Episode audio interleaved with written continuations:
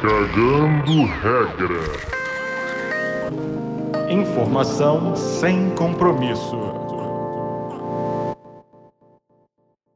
Bom dia, boa tarde, boa noite, saudação oficial. Começando mais um Cagando Regra, gravando aqui ainda em ritmo de início de 2022. A gente fez ali os últimos dois episódios direto da Liga dos Botecos, que não sei por que eu falei o nome deles, porque eles patrocinaram só aqueles dois episódios, então esse aqui eu já estou fazendo propaganda de graça. Mas se chamar a gente de novo, a gente vai lá, grava de lá. Mas no momento estamos cada um no seu bunker, até por conta da nova cepa Ômicron, que está arrasando aí o Brasil todo. Mas, enfim, vamos aqui fazer o nosso trabalho, que temos uma responsabilidade com a nossa audiência. Mais um Cagando Regra no ar.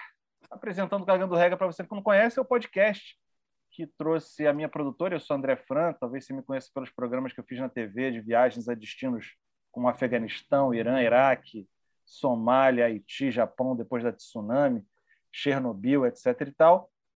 E a produtora, né, eu não fazia isso sozinho, eu fazia com a nossa grande equipe, que inclui essas personalidades que faziam ali o bate-papo ali da, da na produtora, que se tornou esse podcast.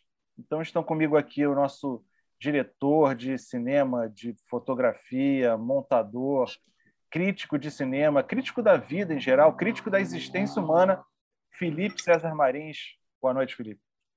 Boa noite, tudo bem? Feliz 2022. Não peguem florona, por favor. Nossa estagiária ia começar hoje. A Bibi, um salve para ela que vai ouvir esse episódio e não pôde participar justamente porque pegou florona, que é a Covid mais influenza. O negócio está sério. Vamos falar sobre isso um pouquinho hoje também. Mas antes, deixa eu dar meu boa noite para outro membro da nossa nosso Scratch Estelar, que é o advogado, que faz toda a parte jurídica e legal de contenção da nossa produtora, mas também abrilhanta nossos episódios na TV com seu conhecimento, o doutor Marcelo Bisteca. Boa noite, Bisteca. Boa noite, meus queridos, minhas queridas. Que alegria, a primeira cagada de regra do ano. É sempre uma emoção.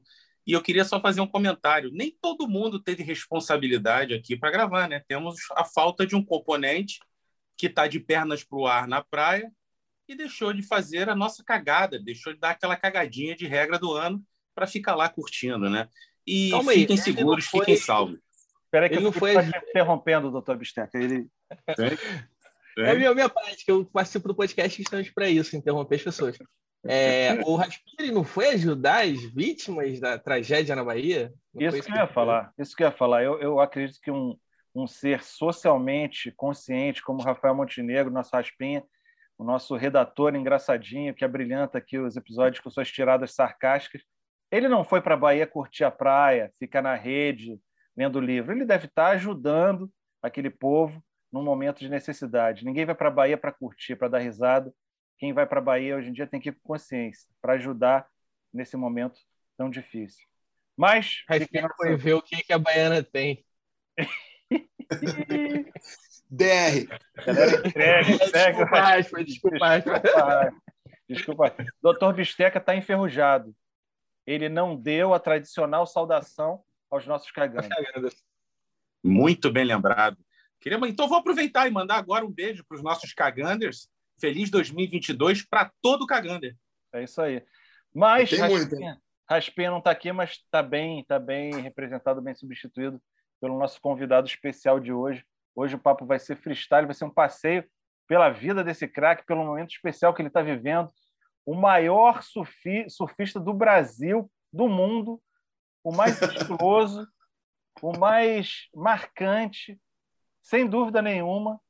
O, nosso... o melhor coração do surf, eu falo isso categoricamente. A maior estilo, o maior coração, o maior menos bolsominion. O surfista menos bolsominion do Brasil. Ele que está aqui, nosso, conhecido do nosso coração como Daniel Cabeção, mas é oficialmente, né, no profissional, no mercado, é o Daniel Rangel. Coisa séria. Salve, meu querido amigo. Seja bem-vindo. Obrigado, galera, por me receber aí. Por uma, uma honra. Vocês são grandes amigos e pessoas que eu respeito muito. A gente compartilha ali um, um grupo junto, né, onde a gente, eu consigo trocar muita informação boa, muita coisa legal. É, é bom ver gente que pensa como você, né, como como eu penso e enfim, e, pô, o Fran é um cara que há muito tempo já tem uma grande admiração pelas viagens, assim, eu, eu sou um cara que prezo muito esse lance de viajar e sempre estou viajando junto nos programas, nos no, no, no, nas reportagens, no jornalismo de primeira. Bisteca, que é, poxa, se eu falar, se eu humilhar alguém aqui, Bisteca, você, por favor, se eu falar mal de alguma coisa, você toma conta aqui de mim, aí, meu, nosso advogado. Quebrar alguma lei. E o grande aí. Felipe, cara. Felipe é outro cara também, poxa, que, que o nosso grupo aí me trouxe e foi um prazer estar aqui com vocês. Pô, tamo junto. Cabeça é praticamente. Pode chamar de cabeça, Daniel? Como é que você quer ser chamado aqui para o público? Chamar de me chama, me joga na parede, me chama de lagartixa. Tá tudo tranquilo. Então, cabeça tanto no profissional quanto no pessoal. É Hoje em dia, acaba que o nome virou o nome do Instagram, né? Então, assim, a, a, o pessoal mais jovem, eles me chamam de Fombol, né? Porque o Fombol é o nome do. É o, é o pseudônimo que eu criei no Instagram, que remete a é, é uma parte da onda, né? O foam ball é a bola de espuma, né? Então, é a parte da onda que quando você está dentro do tubo, é, para os leigos, se vocês não sabem o que é um tubo, vocês podem olhar lá na página do irmão do André Fran, do Marcos Base, é, ele, o Basilanho, né? Que acaba que você vira o seu nome do Instagram hoje em dia, né? O apelido acabou virando o que você se chama no Instagram. Porra, volta e meio tempo te achar lá no Instagram para te taguear e aí eu fico procurando Daniel, Cabeça, Rangel, caralho, cadê? É, eu não botei Daniel porque é tem várias instituições me procurando por aí, tipo imposto de renda americano, e eu não boto meu nome para não dar problema. Entendeu? Porque vai que bota lá Daniel Rangel, os caras me procuram, começar a chegar muito boleto aqui na minha casa, já chega o suficiente, tô brincando. Mas virou o fombol. É. Pessoal... Cara, isso aí começou como uma piada ainda lá no Havaí, né? Quando eu comecei a ter o Instagram, quando eu voltei para o Brasil em 2000, no final de 2014.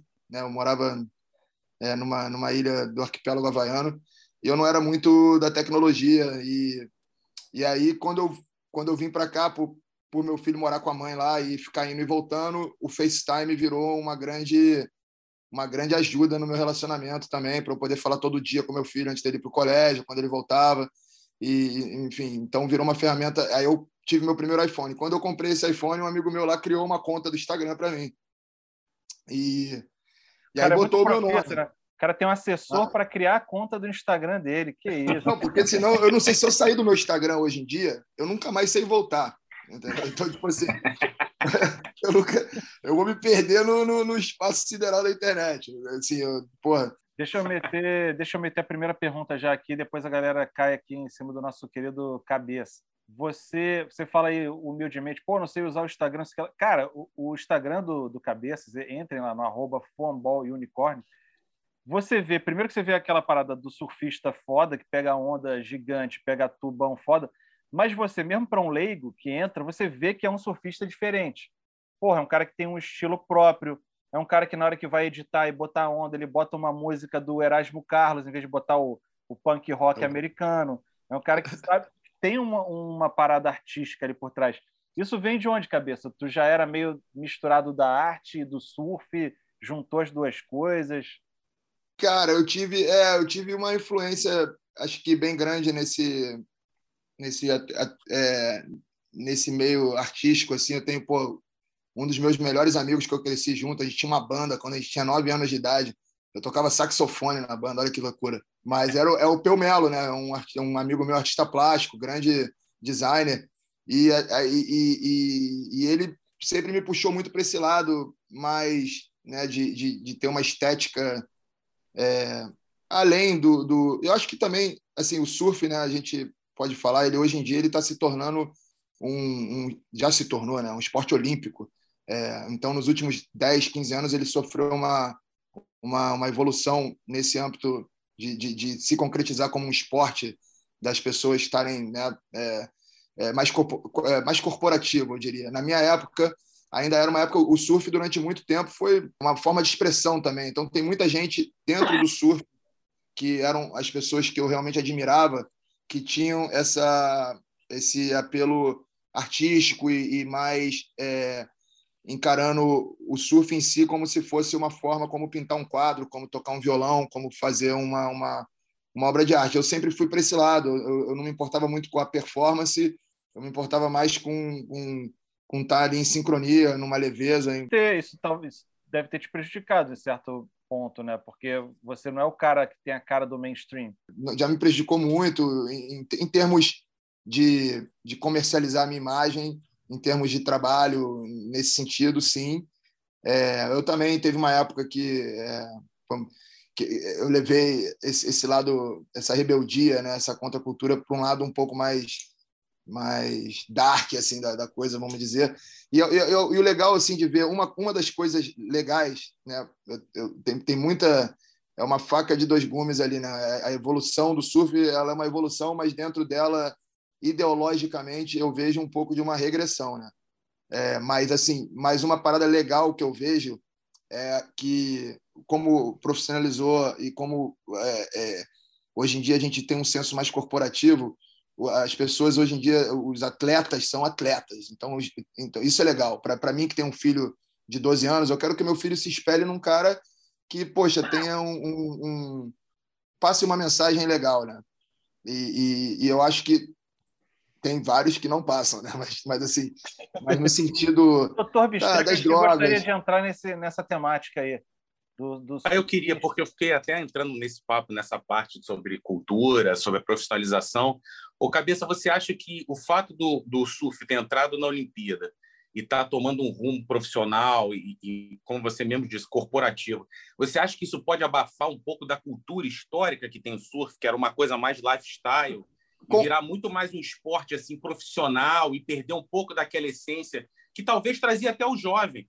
porque muitos jovens se identificavam com aquela com a, com a, cultura do surf, né, com aquele estilo de vida, e acabavam entrando no esporte. Você acha que esse caminho que o surf está levando pode matar um pouco esse lifestyle histórico?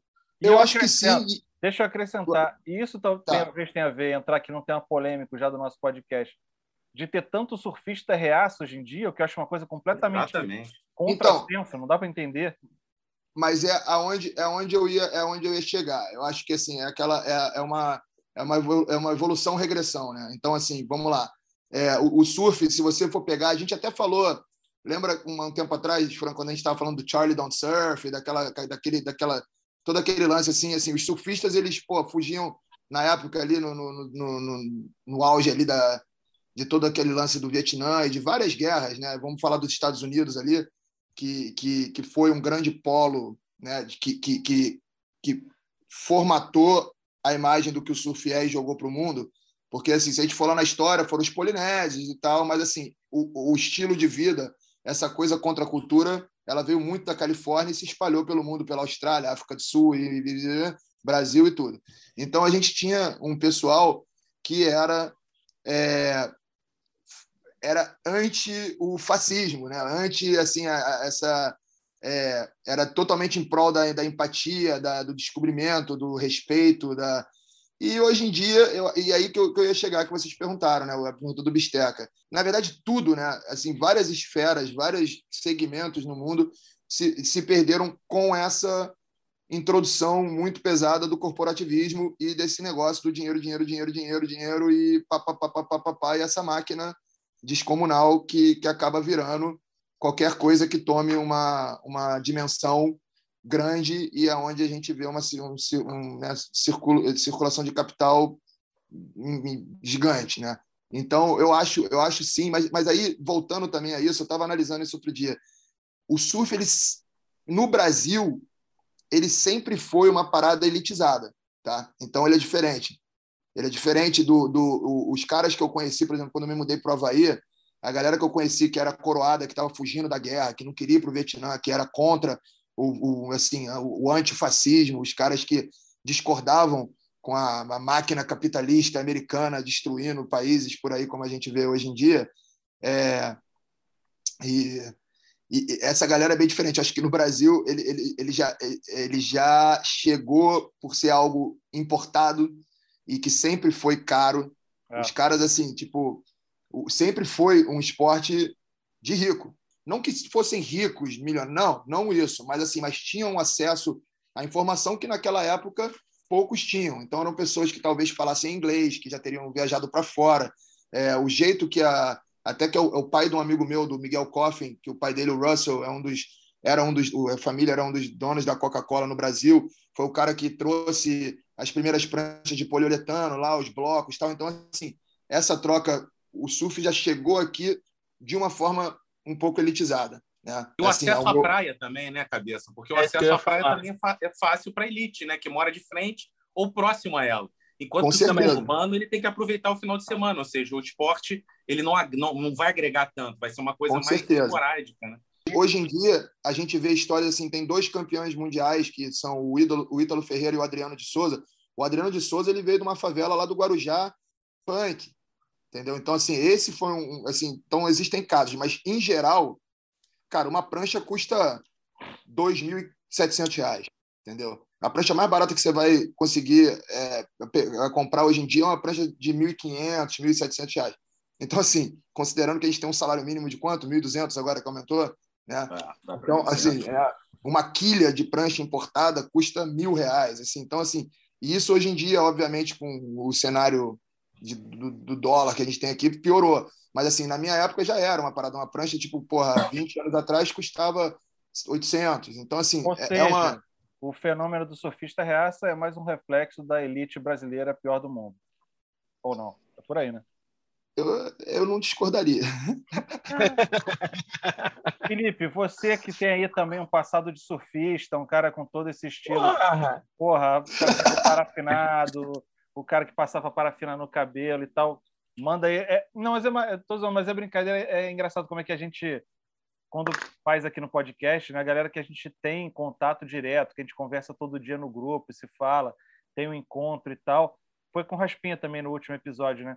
A gente acaba tendo a oportunidade de meio que entrevistar ou conversar e saber coisas que a gente não conhece tanto, né? Do nosso próprio camarada de, de anos e anos, né? Fala aí, Felipe.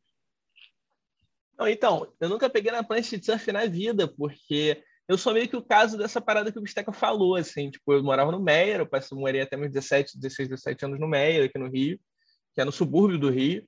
Não é nem tão afastado, mas, porra, quando você é moleque, você não tem acesso, você não vai pegar um ônibus de uma hora para brotar na praia, de bobeira, até porque não tem grana, caralho.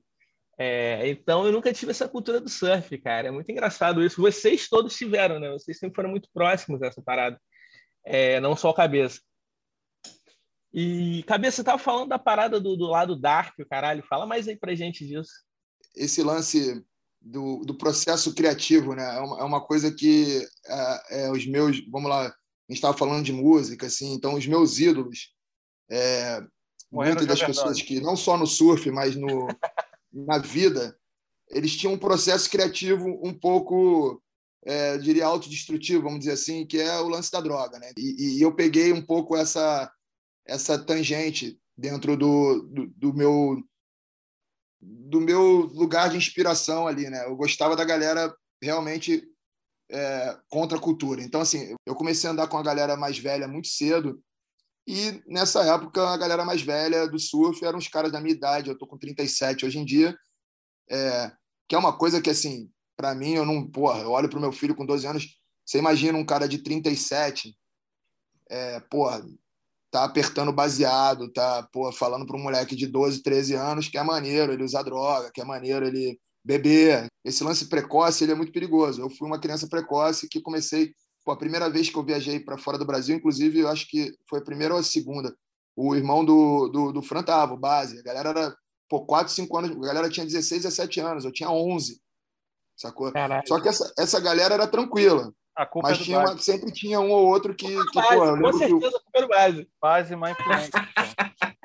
não, o base, o base era tranquilo. Eu que apertava os baseados, o base não fumava. Tô brincando. Eu com 11 já estava tentando embebedar o base.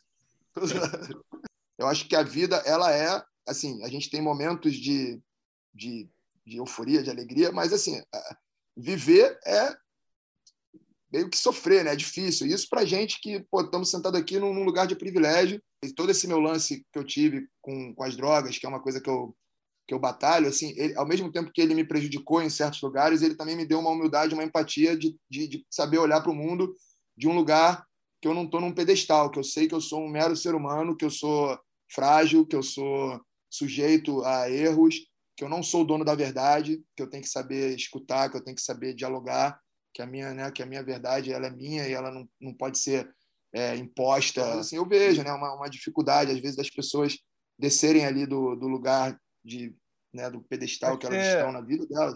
né? no sucesso, que... como dizia, no viver um sucesso absurdo, né? Assim, sucesso absurdo. E, e, e, olhar Nervoso. e ter empatia. Então, assim, pelo menos nessa, nessa área, então eu me tornei uma pessoa mais empática porque eu tive muita ajuda de muitas pessoas, eu recebi um carinho grande toda vez que eu me que eu tropeçava e caía e, e que a vida me dava alguma rasteira ou eu me dava uma rasteira, existia ali uma uma compaixão de amigos, de família. E cabeça, é, tem esse lado interessante do surf, até nesse sentido das drogas, de ser mais contestador e da legalização e tudo mais.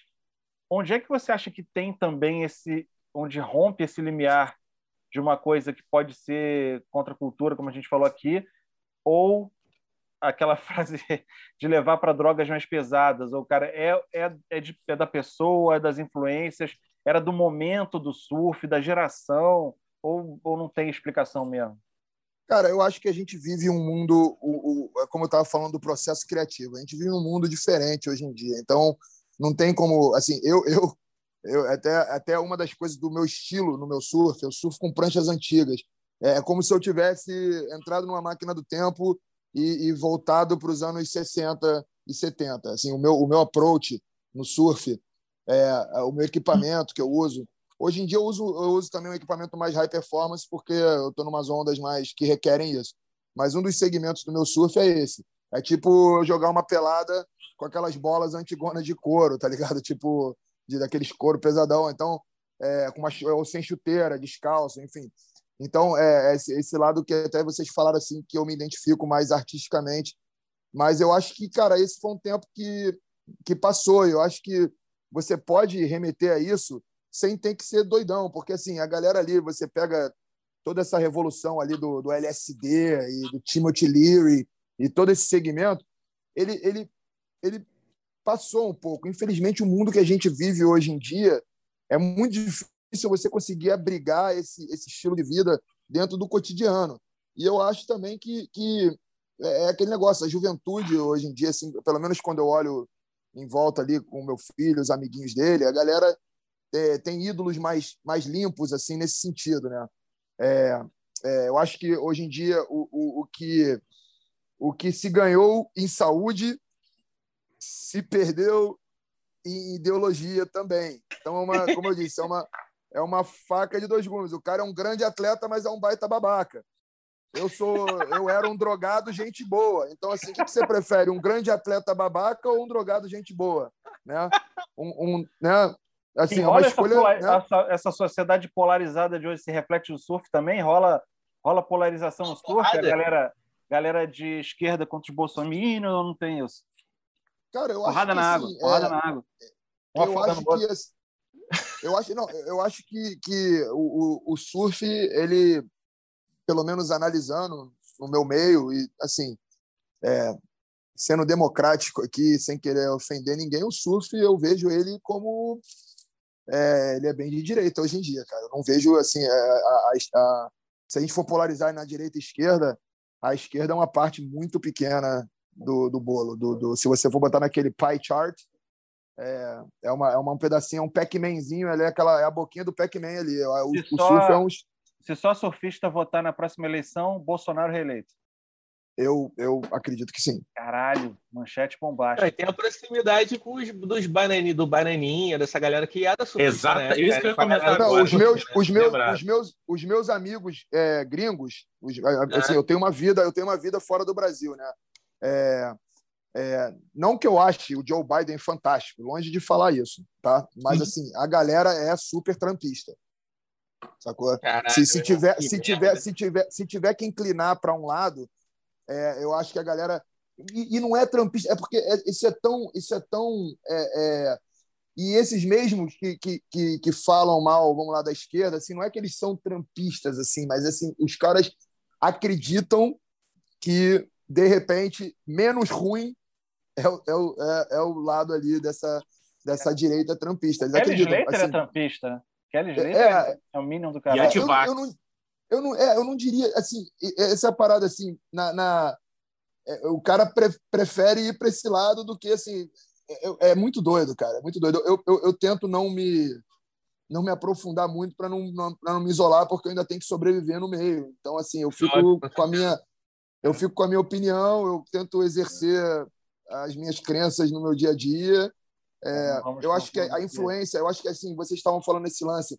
Então, assim, é o que eu ia falar. Por exemplo, a má influência, vamos supor assim, entre aspas, a má influência que eu sofria com meus ídolos que, que, que degustavam de drogas psicoativas e drogas pesadas, que as psicoativas nem são as piores, né? Vamos falar real mesmo. A pior é cocaína e álcool, abuso de álcool e cocaína e, porra, muito lá, lá, lá fora tem muito abuso da, da, dos opioides, das prescrições, né, que, que, se compra no mercado negro.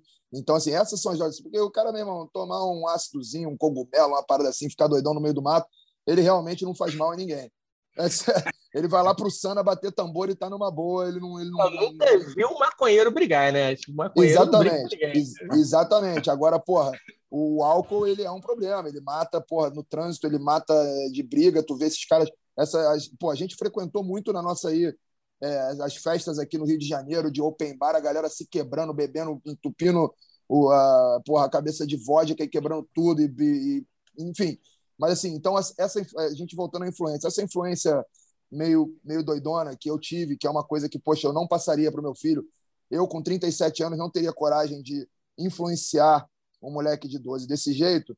Eu acho que também as pessoas têm que tomar cuidado em questões é, de, de valores assim humanitários para você não inspirar, porque assim sai um, uma pessoa tipo o Gabriel Medina, que é um cara porra, muito influente e, e, eu acho que ele tem direito, todo mundo tem direito de pensar do jeito que, que, que, que, que vai pensar, cara. Isso é uma grande verdade que a gente não pode tirar de ninguém, seja que, que irrite a gente ou não. Infelizmente, o cara é desse jeito. Agora, é, aí o seu poder de influência e você propagar isso. Então, assim, por exemplo, se eu tivesse numa posição é, de ser uma pessoa, porra, como a gente vê também nos outros esportes, ultra influente e tomar uma posição que talvez você, porra, sabe que pode fazer mal para muita gente, eu acho isso uma grande irresponsabilidade, né?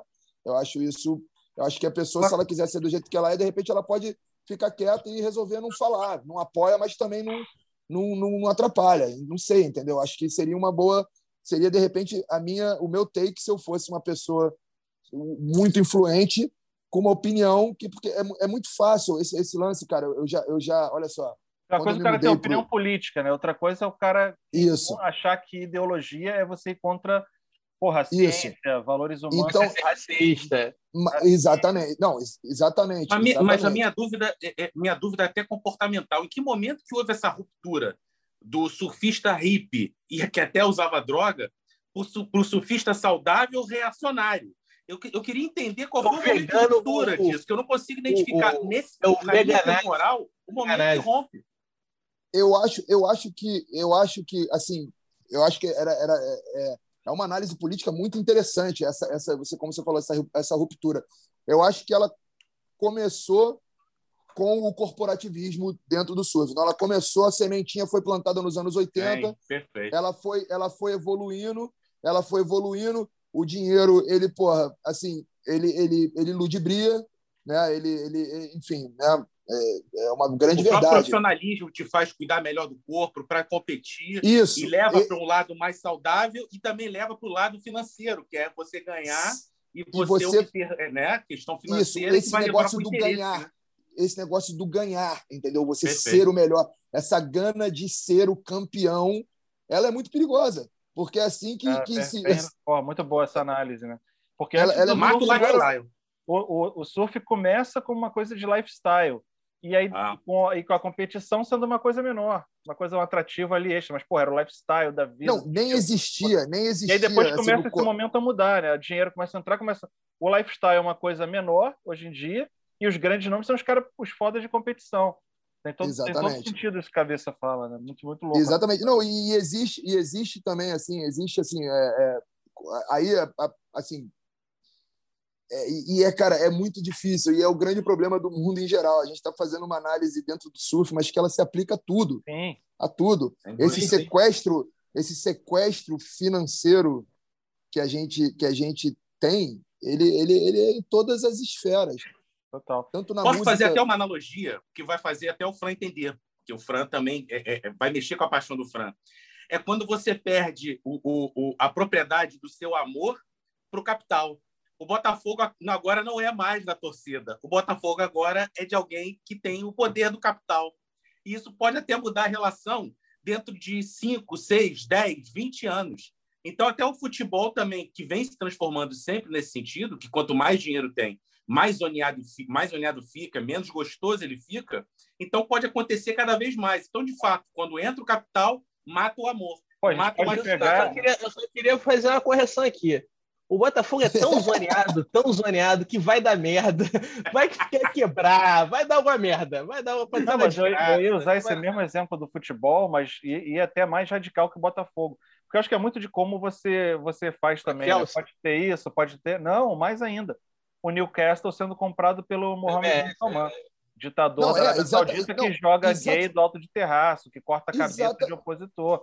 E, e, e é isso. E agora o, o, torcedor do Botafogo, né, pô, o cara pode ser um investidor do bem, pode dar certo, pode manter a chama do clube, do torcedor, aproximar o torcedor, ou pode cair nessa merda toda que o doutor Bisteca falou. A relação vai mudar. Não vai nada disso, não vai acontecer mas, nada disso, vai dar errado, vai falir.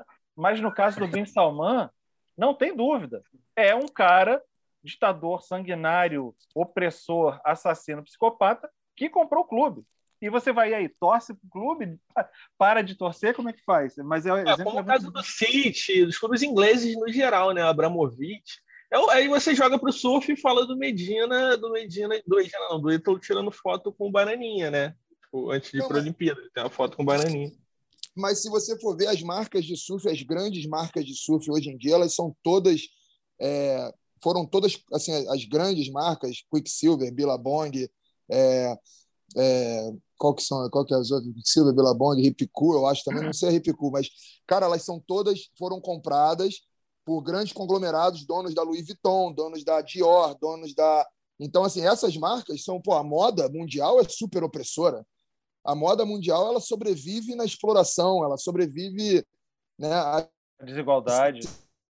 É uma grande, é uma grande, é uma grande não, é, não é nem desigualdade, é uma grande fachada de um glamour que é construído em cima, tipo, é, e, pô, ela é, é, não, totalmente, totalmente. Não precisa ir tão longe. Marcas brasileiras ali, você vai. Ah, pô, a minha namorada tra trabalha como modelista, trabalha com costureiras, ela trabalha no ramo da moda. Você não precisa ir tão longe.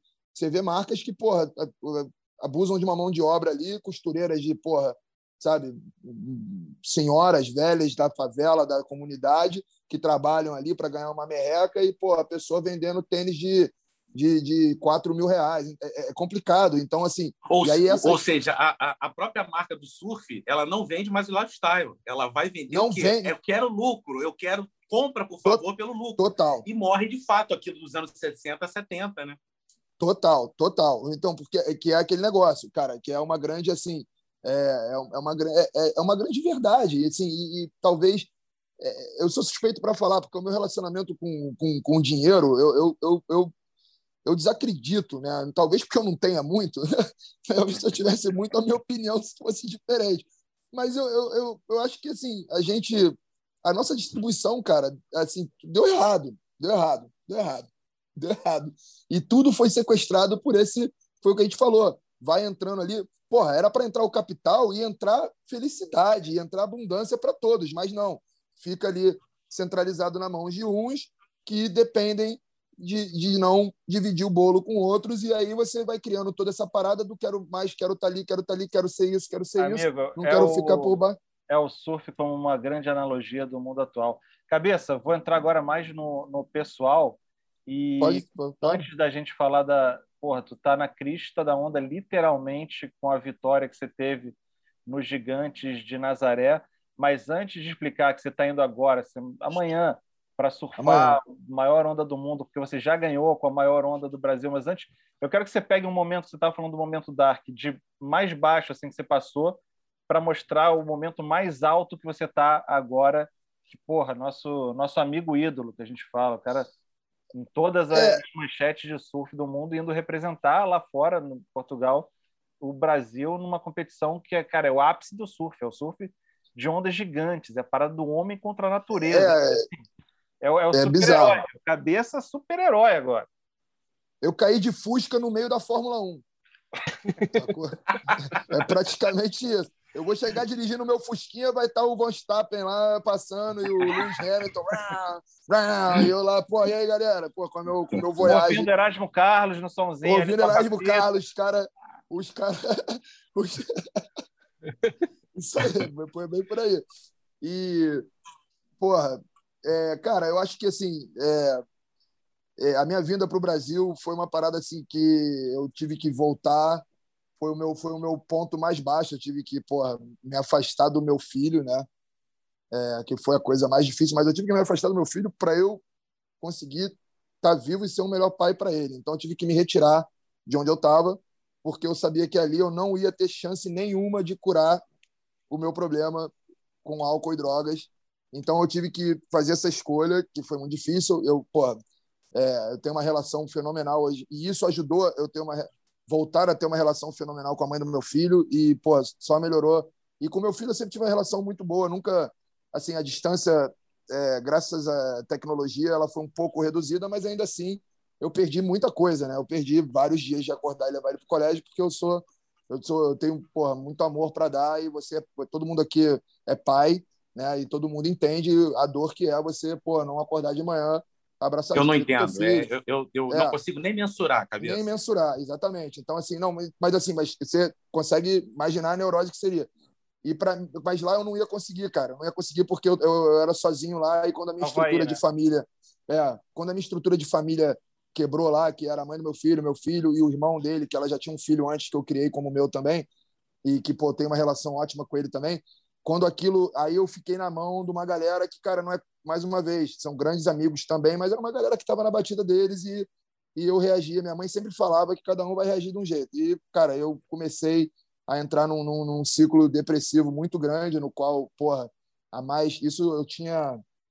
Eu tô com 37 agora, isso começou é, seriamente mesmo com 25 para 26, então são 10 anos, né, para mais de uma montanha russa muito, muito, muito bizarra, onde eu estava ali do lado dos meus ídolos, mas meus ídolos eram pessoas completamente desgovernadas por uma por uma por uma e, uma sorte que gente, uma coisa que eu vou falar, cara, a nossa bolha brasileira aqui é, de amor que a gente recebe é, é o que salva esse país e essa nação, sacou? É, é, assim, não existe. Eu, eu digo que assim a gente nós somos os budistas do Ocidente nesse, nesse sentido assim espiritual. O Brasil é um dos lugares mais espirituais.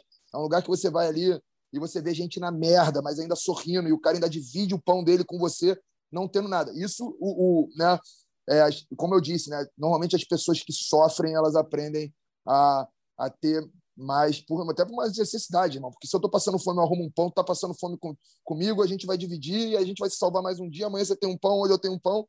Então, assim, é, então eu voltei para o Brasil e, pô, eu voltei para o Brasil nesse intuito de, de melhorar quem eu sou e está sendo um processo. Mas foi um estalo que você teve, assim, você estava lá e falou. Não, foi um estalo que, eu saí, eu falei.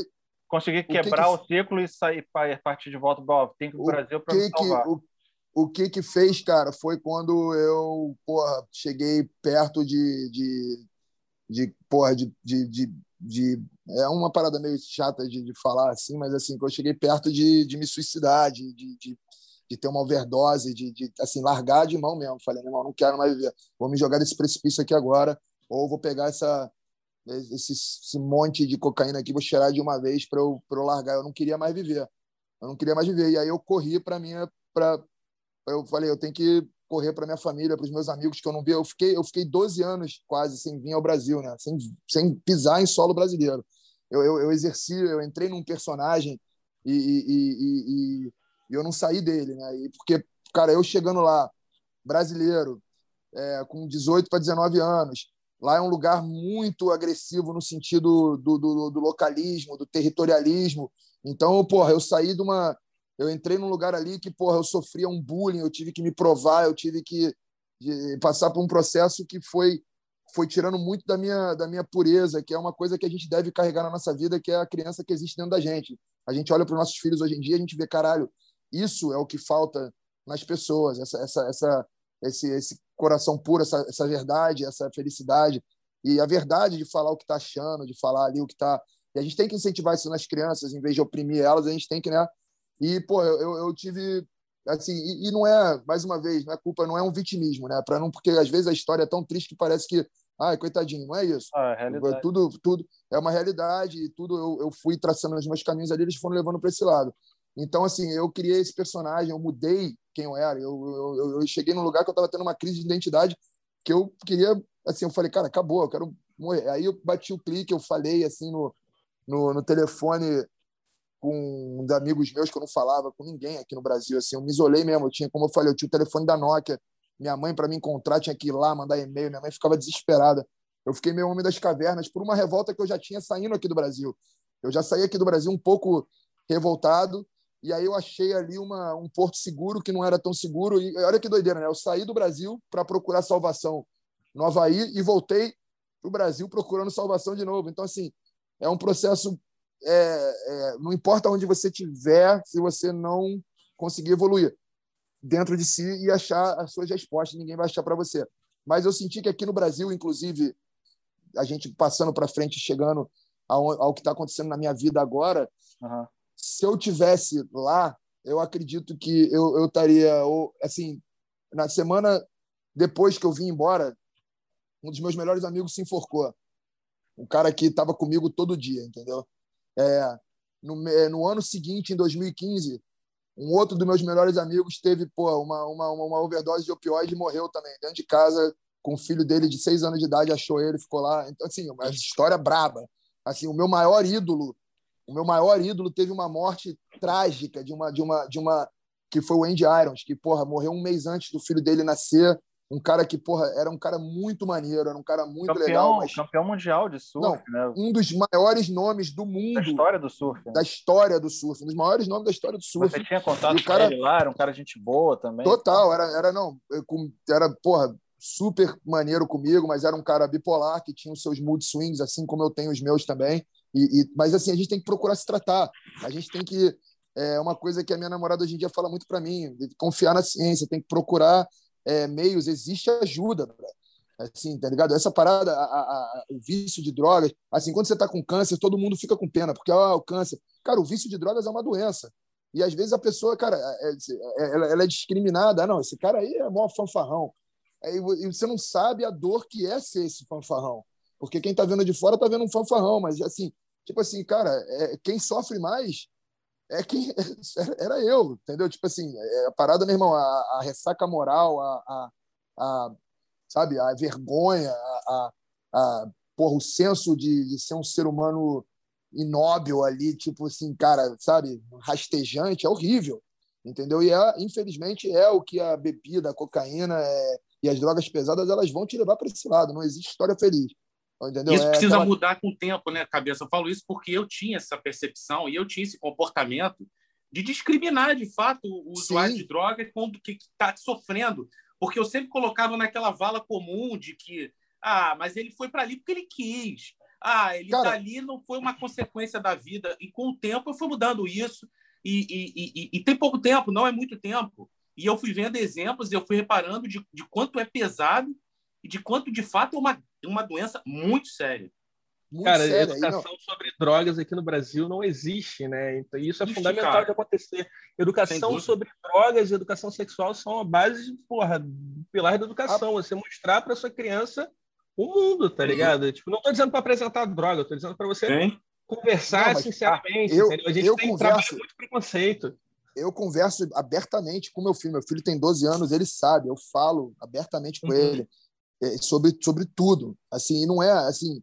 É, e eu falo até para ele poder falar comigo. Eu falo, irmão, olha só, é, Carrano, é, eu tô aqui, tá ligado? Então, assim, é, sinta-se, porque você vai oprimindo, então aí a pessoa corre para o lado de esconder, corre para o lado de. E, e, é o que o Bisteca falou, você vê, esse, esse, esse lance da percepção que o cara escolheu ser assim. Beleza, é a mesma coisa você chegar para um cara que está com, com um problema de, de má alimentação e te, acabou de ter um ataque cardíaco porque se alimenta mal, e você falar, o seu babaca, você que escolheu é, comer assim. Não, é, não, mas assim, tipo, é, é o, o, cara, porque, porra, olha o câncer, cara. O câncer é uma doença, porra, que a cada vez mais, que é, é, é uma doença mais presente, todo mundo, assim, nos últimos é, 20 é, anos aí, cara, o câncer tá aí. O câncer, ele é uma, uma representação aí do nosso, do nosso estilo de vida, do nosso estresse, da nossa, do que a gente é, é, ah. é tudo interligado. Então nós somos vítimas também de, de várias circunstâncias, é, o cara, pô, de várias circunstâncias. Aí. Pô, e, e... cara depressão, pô, fica feliz aí, a vida é boa. A de... Exatamente, a depre... exatamente. Chegar pro cara de depressão e falar, pô, meu irmão, mas tem dinheiro pra caramba, tu é rico, tu não pode ficar deprimido.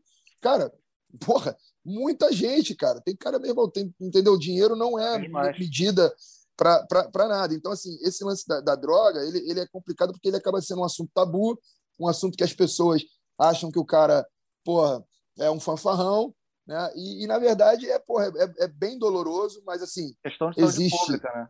É uma questão de saúde pública, exatamente. E, você... em países mais evoluídos, em países mais evoluídos. Exato, exato. Se, se dá na, na França, tem lugares que, que, que, que assim, existe a bipolaridade, a depressão, é, a, a, o vício em drogas são quadros clínicos respeitados aonde você o governo te ajuda a tratar, ele faz questão de te ajudar, ele faz questão, porque isso destrói não só você, mas o seu núcleo, a sua família, sim, os seus filhos, os seus pais, assim, é, uma, é, um, é, um, é um impacto muito grande em toda a esfera social. Né? Uma bomba e atômica social, né? Uma bomba atômica social. Ele fala muito bem sobre isso, eu já li o livro dele, recomendo, é o Casa Grande, né? E também dentro, um cara também, sim. dentro de um meio né, mais reacionário do futebol, que sempre teve a luta pela democracia, ainda hoje, né? Luta contra o fascismo e contra as drogas também. Mas, cabeça, indo agora para o momento do, do auge atual. Conta aí o que, que você ganhou, para onde você está indo. Agora vamos para a então, parte fã. Então vamos fazer aquelas perguntas que o cabeça está. Aí então, tá mas aí eu já. Eu... Mas qual foi a maior onda? E você Não, mas eu vou, eu vou conectar isso aí ó, com o que a gente estava falando. Então, a minha vinda para o Brasil, passando para frente, a minha, a minha, eu me cercar de pessoas é, com valores é, que prezam, porra, é, você ser uma dignidade, uma, um, valor legal, da, da, sabe, de curtir a vida numa boa, de, de, de, aproveitar esse privilégio, essa bênção que a gente tem, né, de, de, de poder estar tá viajando, surfando. Foi ali que eu me envolvi com pessoas muito legais, que é uma delas que é o meu grande irmão, que é o Caio Vaz, que foi o cara que me colocou naquela onda, mas não só naquela onda, ele me colocou nesse nesse nesse grupo, entendeu? E até com vocês aí, essa troca de ideia que a gente troca. Então, assim, cara, é, você vai se cercar de pessoas e você vai virar o que você se cerca, né?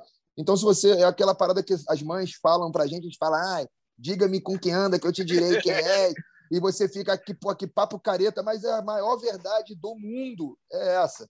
Então, eu comecei a circular com pessoas que incentivavam um lado positivo na minha vida, incentivavam, falavam, pô, o teu irmão é um deles, o Fran, né? O, o base, não, vamos surfar, meu irmão, vamos lá, vamos fazer foto, vamos fazer um negócio, papapá, papapá, papapá, papapá, e foram alimentando o lobo bom que habita dentro de mim, entendeu? E o lobo mau foi perdendo força, entendeu? E foi aonde a gente chegou no Espírito Santo nessa onda esse ano, que já vem de um trabalho sendo feito aí, eu, o Caio, a nossa equipe, a gente está desbravando essas ondas há, pô, há mais de cinco anos e, porra, botando toda a nossa energia, toda a nossa é, dinheiro, tudo assim, em, é porque a gente precisa de jet ski, a gente precisa de uma, de uma estrutura para poder acessar esse tipo de onda.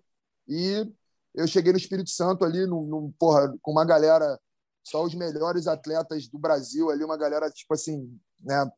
É, a primeira ali, a Série A da parada, e eu consegui me destacar ali, né? Fiz assim, foi, porra, uma é, uma Chapecoense ali, né? Lembra quando a Chapecoense, né? Tipo, pô, um Botafogo, eu sou quase um Botafogo. Eu tava ali. É Apesar de eu ser flamenguista. Mas é isso, como eu fui me destacando ali e, e consegui ter a sorte da, da natureza conspirar ali. De me... Esse dia lá da, da onda, eu até falei isso numa entrevista para o UOL e eles não botaram. Mas eu tava com pedra no rim, cara. Eu quase não fui para essa viagem. Eu tava Caramba, mal pra caralho. Caramba.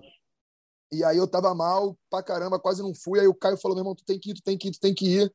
Eu tava desistindo, eu tava deprimidão em casa, pá, não sei o quê, vindo de uma, de uma recaída também, de umas ressacas que eu tava tendo, minha. Eu tava numa fase bem.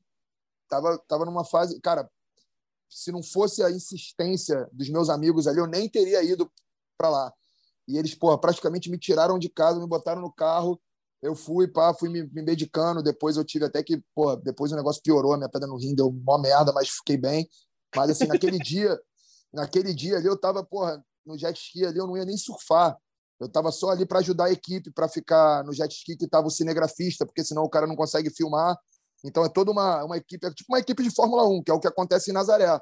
Esse o surf de Towin, ele, se você vai ver ali no, no, no, lá em Nazaré, eles têm até os boxes, que é onde as equipes ficam, entendeu? Isso, né? As suas máquinas, os seus equipamentos, seus coletes.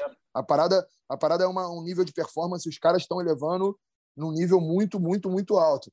E aqui a gente faz numa esfera menor, mas não deixa de ser uma equipe também muito sincronizada, tal. Então, e aí o Caio, aí o Caio não, você tem que surfar, você tem que surfar, pega pelo menos uma.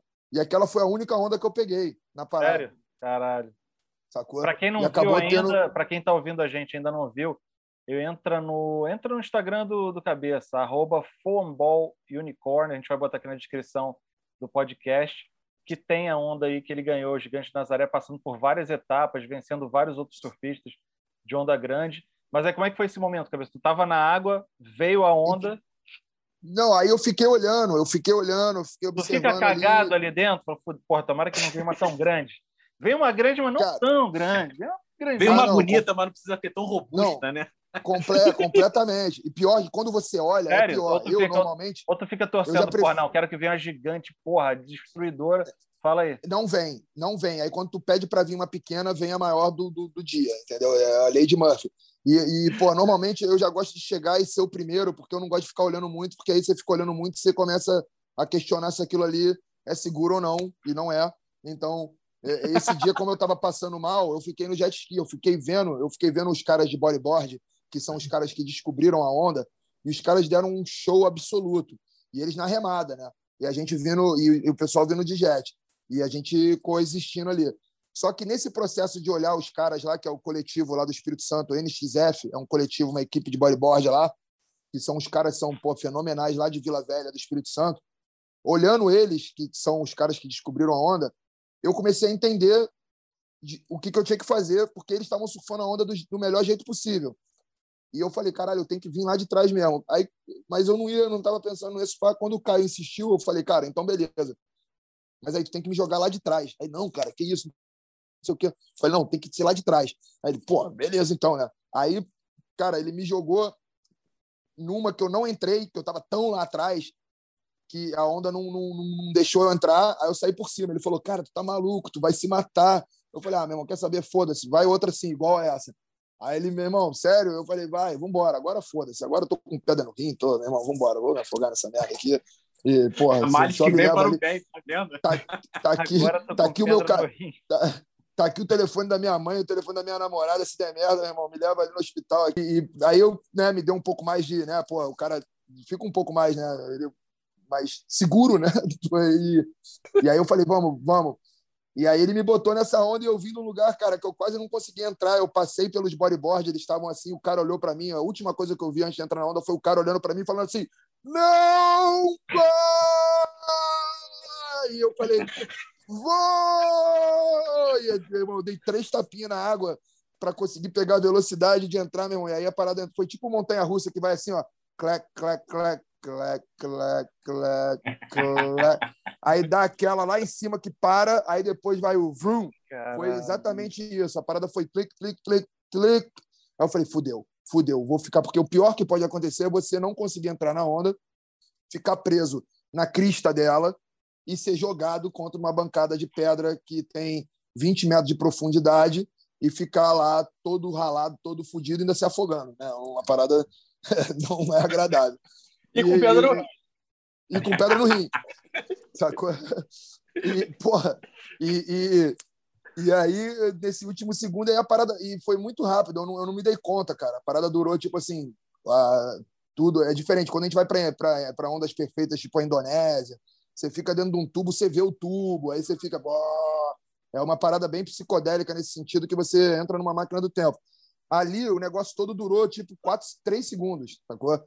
E eu não sabia nem a dimensão. Quando eu saí assim da onda, a galera tava gritando, eu não, eu não consegui nem comemorar, eu não sabia o que tinha acontecido direito. Eu senti uma parada, eu senti uma, uma, uma parada meio assim espírita, espírita, sabe? Tipo, tipo, caraca, uma presença meio igual se você tá andando no mato e você sente que tem uma onça te olhando, tá ligado? Você tá lá andando no meio do Pantanal com o Michel e aí você fala, cara, tem uma onça me olhando aqui.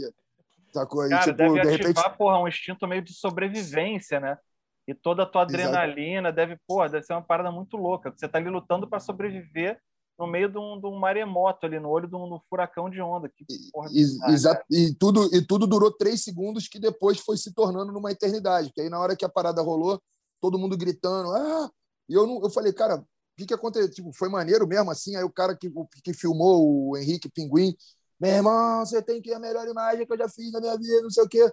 Que hoje em dia, porra, é maneiro que o pessoal filma com equipamento, porra, tipo uma F700. Então a imagem vem, dá para tu ver até o, o, o, o, feijão no dente do cara, né? Que horas são no relógio do cara de tão, é, é, de tão boa e clean que é a imagem.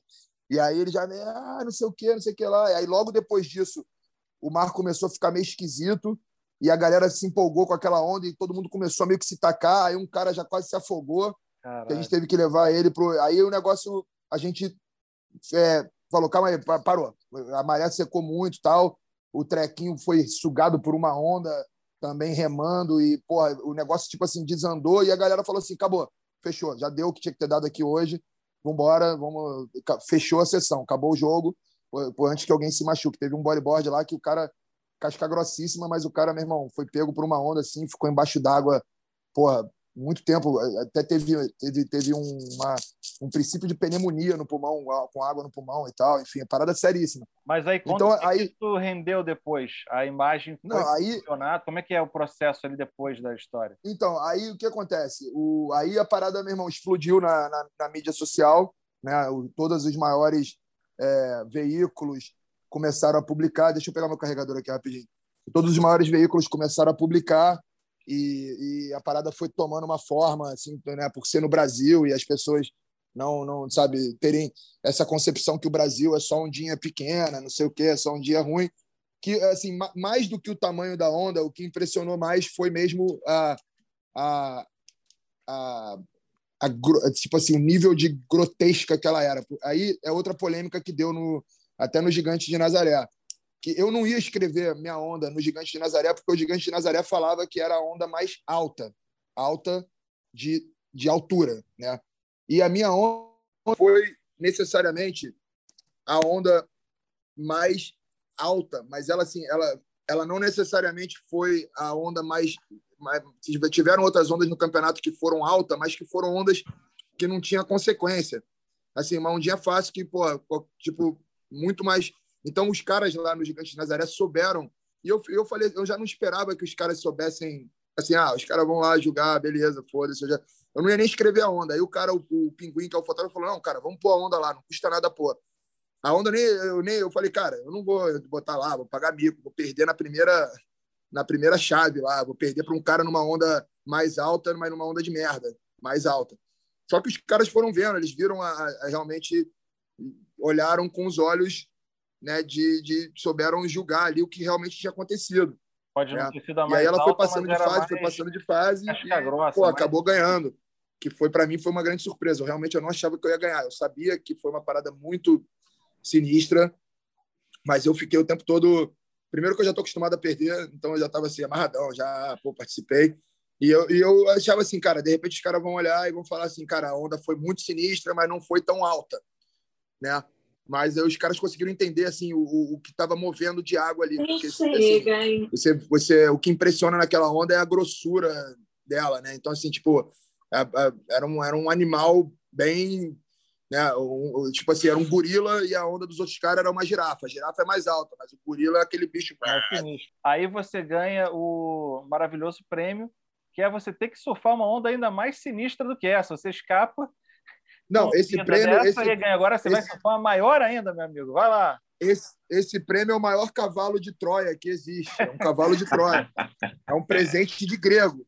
O cara te convida para tu ir lá se afogar. Aí o que, que acontece? Eu tô aqui no, no Rio, eu tô aqui no Rio de Janeiro, no verão, que não tem nem onda, tem 15 dias que o mar tá assim, não tem tá tá para para aulinha de dá para a gente levar a Estela para surfar agora, que ela vai ela vai tipo assim, tirar, dá para levar um bebê, vai- não tem nem onda? Tá assim. E, cara, aí os caras, eu tava programando, eu tava programando, quando eu falei com os caras lá, eles falaram, cara, o campeonato deve acontecer lá pro meio de janeiro, e ele tem uma data limite, porque acaba o inverno, né? No final de fevereiro já começa a não ter grandes ondulações, e aí eles já não fazem mais o campeonato, né? Então ele tem uma data que ele abre no dia 1 de janeiro, ele vai até o dia 1 de março. E eu tava achando assim, porra, que eu ia chegar lá 12 de janeiro, dar uma treinada, me ambientalizar, conhecer o pico legal. Eu já fui para lá, mas nunca surfei nessas condições. Eu já surfei em outras condições. E aí eu estava aqui me preparando, fazendo minhas paradas todas, tal, me organizando, porque é uma viagem cara, eu tive que investir em equipamento, tal.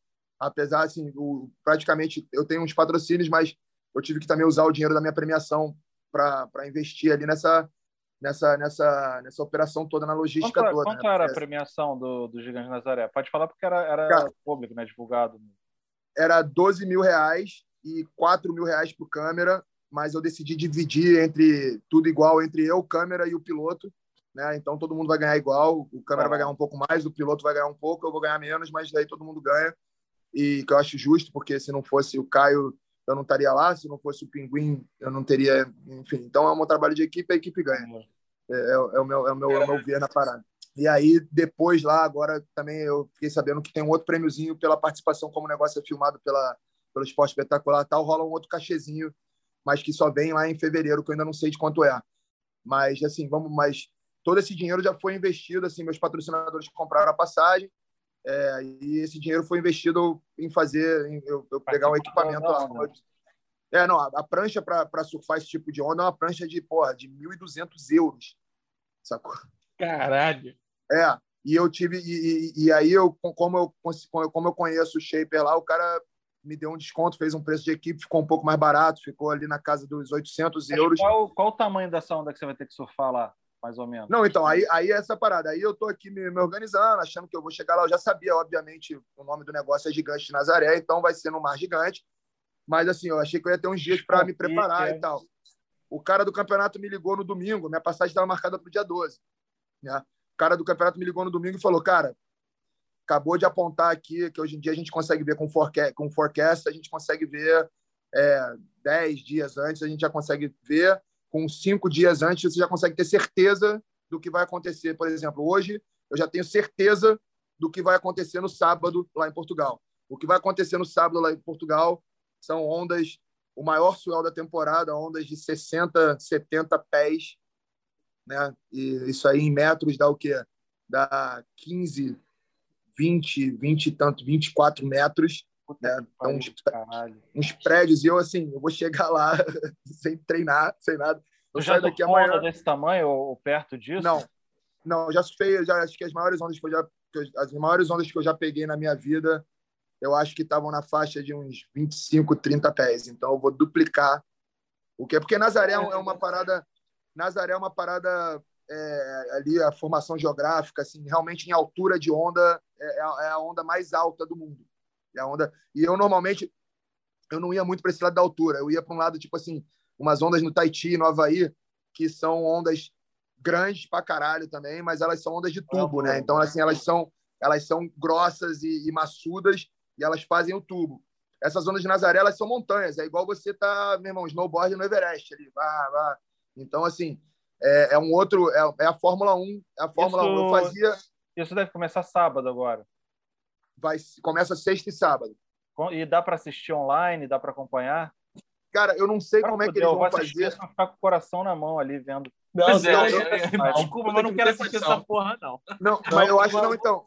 Mas se liga, eu acho que o negócio, tipo assim, eles não fazem ao vivo e eles filmam um especial que passa no esporte espetacular.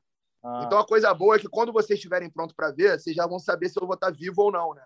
Então, assim, ou a galera vai ver. Mas ou a galera vai ver no mega. de não, não, não filmar, não registrar ao vivo, porra, nego se afogando e tal, ou, ou não? É não, questão... não, não, é uma, é uma questão Legal. contratual. E tu já passou algum perrengue sinistro que te deixa preparado caso você você enfrente uma situação tipo a Maia Gabeira passou lá em Nazaré de tomar um caldo? Qual foi o maior perrengue que tu passou? Foi nessas ondas Deve, deve, onde é que foi? Deve ter sido no Havaí, né? Que você só foi as maiores. É, eu, já, eu, eu, já, eu já tive, eu já tive numa época, uma época anos atrás que não tinha colete. Assim, hoje a segurança aumentou muito, né? A única razão que o esporte evoluiu nesse nível, muito parecido com a Fórmula 1. Lembra aquele acidente que o Senna morreu? Depois daquilo, todo mundo já começou a pôr isso, isso, isso nos carros, isso, isso, isso, isso. E o negócio, então, hoje em dia, tu, tu vê um cara que consegue dirigir a, sei lá, 400 km por hora, porque também existe uma tecnologia ali que, que, que muito maior. Então, o surf ele, ele, ele teve esse processo depois que um cara chamado Sion Milowski morreu em Mavericks, na Califórnia, o pessoal começou a desenvolver os coletes de impacto e os coletes de flutuação. Então, isso foi mudando o mundo. Antes não tinha. O perrengue maior que eu passei foi numa época que não tinha colete e eu, pô, eu, tipo assim, cheguei perto de, assim, pensei que eu ia morrer mesmo. Comecei, vomitei sangue, fiquei com, é, com parada embolia no pulmão e o caramba, tive que ir para o hospital, ficar em observação. Eu Aonde? tive um afogamento no Havaí. Eu tive um afogamento num lugar, não, então, num lugar que é uma mistura de Waimea com Backdoor, que é um lugar chamado Hanalei Bay, que é lá no Kauai, que era o lugar perto da minha casa. E, porra, eu fiquei mal, tive que ficar no hospital em observação, tive uma tive, tive fiquei zureta, fui carregado e tal. Essa foi uma das piores. Eu tive uma aqui no Brasil que eu dei uma porrada, desloquei meu ombro também. Se eu não tivesse com a flutuação, provavelmente eu teria me afogado. E, mas assim, mas assim, é... ele, você tem que acionar ou ele aciona automático? Cara, tem dois tipos. Tem um que tem um que é a flutuação mesmo, umas boias gigantes, sacou? E que você é, que ele também é um colete de impacto, que ele parece até um colete de aqueles aquelas é, armadura de motocross. E esse ajuda também a você não quebrar suas costelas, tal, quando você, pô, o impacto ali quebra a tua perna, quebra a costela, quebra tudo. O negócio é meio é, teve o teve um cara não, uns dois, dois anos atrás, o Andrew Cotton, um inglês, que quebrou a bacia lá em Nazaré. Enfim, a onda bateu em cima dele, o cara saiu voando 20 metros. Quando ele bateu na água, você bate como se fosse concreto, né? Porque tu tá batendo numa velocidade e aí o cara se quebrou todo. Então, assim, mas assim, mas o esquema de segurança hoje em dia, a galera é muito fera, assim, tipo, a galera é muito bizarra. Já tem ali o cara em cima de você, já vindo te resgatar. Se você apagou, o cara já te puxa, todo mundo já sabe fazer os primeiros socorros. Então, assim, já tem ambulância na praia. Então, quantas tem... pessoas participam? Você é o único representante do Brasil? Como é que é o Não, não, não tem, não. Vai ter Lucas Chumbo, vai ter uma galera, Ian Consenza, vai ter uma galera, Rodrigo Costa. Lucas Chumbo, a galera ter... que curte o BBB conhece. É, não, é, o Lucas Chumbo, ele é. Ele conhece é do um, ele... conhece do BBB. Não, é, exatamente. Ele, ele, e do No Limite também, né? Depois dele. É limite, limite também. É. E, não, mas o Chumbo, ele, ele cara, assim, porra, é, o cara é um, ele é um fenômeno do surf de ondas grandes. Ele está revolucionando o surf de ondas grandes atualmente. Ele é muito respeitado no mundo inteiro. Ele carrega a bandeira brasileira aí lá no alto. Assim, é um moleque que. Aí, tipo, é... o Brasil é ele, você só? não, não, não. Tem mais gente. Tem o Ian Concesa, tem o Coxa, o Rodrigo Coxa, que é o recordista. O Rodrigo Coxa é o recordista no Guinness Book, né? Ele foi uma onda de, sei lá, acho que 27 metros, eu acho. Ele é o recordista mundial de onda. Eu não sei se é 27 ou 24 mas é, foi uma onda gigantesca. gigantesca e aí tem gigantesca. os caras de, de fora também, né, competindo. Tem, tem, tem gente do Chile, tem gente da, de Portugal, tem gente da Inglaterra, acho que vai ter gente do Havaí. São, no total, eu acho que são 10 duplas, então são 20 pessoas. E é bem, é bem, é bem internacional a parada, tem, tem gente de todos os lugares. E é escolhido, e... os caras escolhem ou tem algum, algum trial para isso? Como é que é? Cara, é, é escolhido, assim, o único, única vaga de fora foi a minha, né?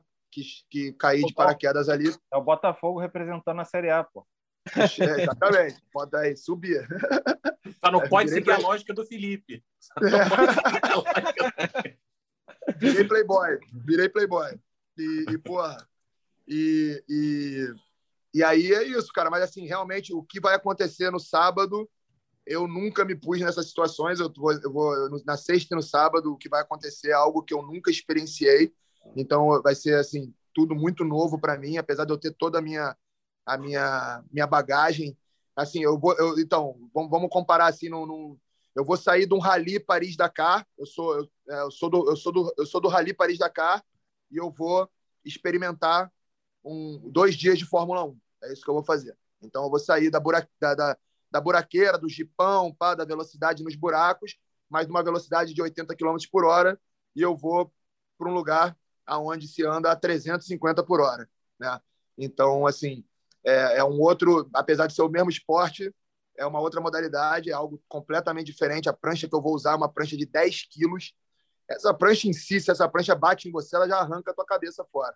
Né? O Scooby ele teve um acidente seríssimo, que a prancha bateu. Eu tô até procurando, vendo se eu consigo arrumar um capacete lá, porque o nome já diz, né? Cabeção, então a minha chance, a minha porcentagem área, área. da prancha atingir a minha cabeça, ela é maior ainda. então eu já vou ver se eu consigo um capacetinho lá. Porque assim, não, mas assim, brincadeiras à parte, essa parada você tem que ter muito respeito, é uma parada seríssima. E assim, eu não estou no auge da minha forma física também e eu não vou ter tempo para treinar. O meu plano era chegar em Portugal e ficar duas semanas ali, igual o Rock Balboa, treinando, pam, pam, pam, pam, pam, e não vai acontecer. Eu vou entrar no avião amanhã, eu chego lá na quinta, eu vou descansar quinta-feira, sexta-feira eu já estou dentro d'água em condições é, de Everest, assim, né? Cara, cabeça, porra, toda sorte é isso. mundo ferrou. Agora eu vou te acompanhar com o coração na boca lá no sábado, de alguma maneira. E manda notícia lá no grupo. Se você pelo menos sair vivo, já é uma vitória ali. É uma vitória. É que pariu. Não, rapaz, vai sofrer um, um prédio, porra. Prédio. É, ganhou, é. Já será a natureza não foi feita para isso. Né, de volta aquele pensamento suicida, né? mas agora de uma forma boa. Mas, cabeça, antes de você se despedir, que a gente agora eu tô aflito de estar tá segurando a cabeça do descanso dele, do preparo. Não, tá Aí ele vai mal lá, porra, toma uma vaca sinistra, aí, pô, fica até tarde. Fiquei até tarde falando, pode dar entrevista para a BBC lá. Porra, fiquei até tarde, não consegui dormir direito, fiquei falando com o podcast lá do Brasil. Fiquei cagando regra, fiquei cagando regra até tarde, porra. Mas vamos segurar você só para o nosso próximo bloco, que senão a nossa audiência mata a gente tá. aqui, que é o tá Coisas que te irritam. Solta a vinheta aí do Coisas que te irritam. Vai, Bisteca. Coisas que te irritam. Cabeça antes de você se despedir para o seu merecido descanso, o que, que, é algo que te irrita particularmente nesses dias aí? Eu acho que intolerância e falta de empatia, é para resumir. Curto e direto, porém extremamente fundamental. Cabeça, vá lá, sucesso, descansa, se prepara cuidado também, juízo, aquela coisa de juízo, exatamente. Não vai, pô, quero ir na Não precisa ganhar essa merda, porra, não, calma, cabeça. Não... Só vai lá, se tiver muito faz feliz, nem entra. rapidinho. Nem, nem entra, nem entra. Pô, tu olhou, tá muito boa. cabuloso. Porra, fica de boa. Ninguém vai te julgar. Pelo contrário. não liga aquele foda-se lá no cima da, da, da, onda. Não liga aquele foda-se, não. Você pensa assim, ah, não vou não. Foda-se essa onda. Se tiver com pedra no rim, não surfa de novo. Para com essa porra. Uma hora vai dar merda. Galera, beijão. Vai bem, Obrigado volta aí, bem. Noite. Valeu. Quando quiserem, será um prazer sempre contribuir. Tamo junto. Você tem que voltar para contar a história da onda gigante agora. É. Quando eu vou voltar com, com o que rolou. Valeu, cabeça. Valeu, meu parceiro. Um abraço. Beijo. Valeu. Beijo. Maneiro, né? O que vocês, que vocês acharam? Pô, foi irado, cara. Eu, eu fiquei pensando... E, que e, e, só, isso é um aspecto de que agora eu fiquei agoniado mesmo. Eu também. Caralho. Eu, eu não tive compreensão da agonia. Se eu sou pai dessa criança, não, não vai, não. Não vai. Não, tá louco. É um prédio, é um, meu parceiro, é um prédio. O moleque vai surfar um prédio. Ah, não, mas eu tô com, porra, o, o proteção de uma borrachinha. Uma borrachinha, filha da puta! Caralho, é um prédio em cima de você, a borracha na roupa que vai te salvar, caralho. Tá louco? Não vai, não. Porque joga o rapaz 20 metros e quando ele bate na água parece que tá batendo concreto. Cara, ah, agora o cara do, do, jet ski que joga não tinha que ganhar dinheiro, tinha que ser preso. Jogou o maluco na onda gigante. Tá maluco, rapaz? Como é que você faz isso com seu amigo? Você é louco? Caralho, maluco. Deixa essas observações pro cabeça ouvir a gente falando aqui com sinceridade o que a gente acha da loucura dele, caralho. Porra, cabeça. Caralho. Porra, eu tenho uma admiração por esse maluco que faz essas maluquices, cara. Eu não entendo, não deixaria meu filho fazer, mas acho do caralho quem faz. Ah. É, é, é, aquela parada. Eu já passei por algumas situações, assim, às vezes, a maioria das vezes involuntárias, de, de quase morte, assim. Ou... E o único momento bom é quando acaba. Para que, que você vai fazer uma coisa? Situação involuntária de quase morte. A pena que quase quebra a cabeça dele na produtora. É, quando foi, Fran? Foi na fronteira da linha de frente contra o Estado Islâmico? Não, não. Foi na produtora maconheiro. Abriu a janela, derrubou uma pedra de 20 quilos que caiu do meu lado. Foi isso. É verdade, isso é verdade. Não, mas porra, quando era pequeno e entrava no mar maior com meus amigos, e mar maior para mim era, sei lá, dois metros, não é 50 metros igual cabeça. Mas, cara, era, era uma. Porra, eu, pessoalmente, que não tenho essa, essa coisa do cabeça, ficava tenso, ficava nervoso. O que, que eu estou fazendo aqui? Para que, que eu entrei nessa porra? Na hora que eu saí, chegava na caralho, consegui, obrigado, senhor. Peguei uma onda. Cara, para que fazer isso? Eu, eu, não, é, eu não entendo. Admiro pra caralho, porém não entendo, igual você, Felipe. É, não, mas do caralho, vou torcer muito por ele. Cabeça vai trazer esse título pro Lanho aí. E vai. iremos beber morar do título do cabeça se ele voltar inteiro. É É, eu já não tô, eu já não tô torcendo para ele ganhar o título, não. Quero só que ele volte inteiro. Ele volte inteiro. Né? Tá Só vem onda pequena, né? Uma galera assim, caralho, tô vendo o campeonato, vem a gigante agora. A gente olhando cabeça, ah, tomara que venha só marolinho, só marolinho pra ele. ele putado, batendo na prancha. Que merda, e a gente aqui. A galera comemorando. Marola! Vamos lá. Felipe, o que, que te irrita? Você que tá sempre irritado aí. Porra, meu irmão, aí eu tô passando por uma experiência terrível. Terrível, terrível, terrível. E essa experiência se chama mudança. Meu irmão, não tem nada pior que mudar. Por que, que a gente inventa de mudar? A gente tem que morar numa casa a vida inteira. Você, porra, inventa de pegar toda a porcaria que tu acumulou a tua vida inteira e levar para outra casa. É uma trabalheira infernal, meu amigo.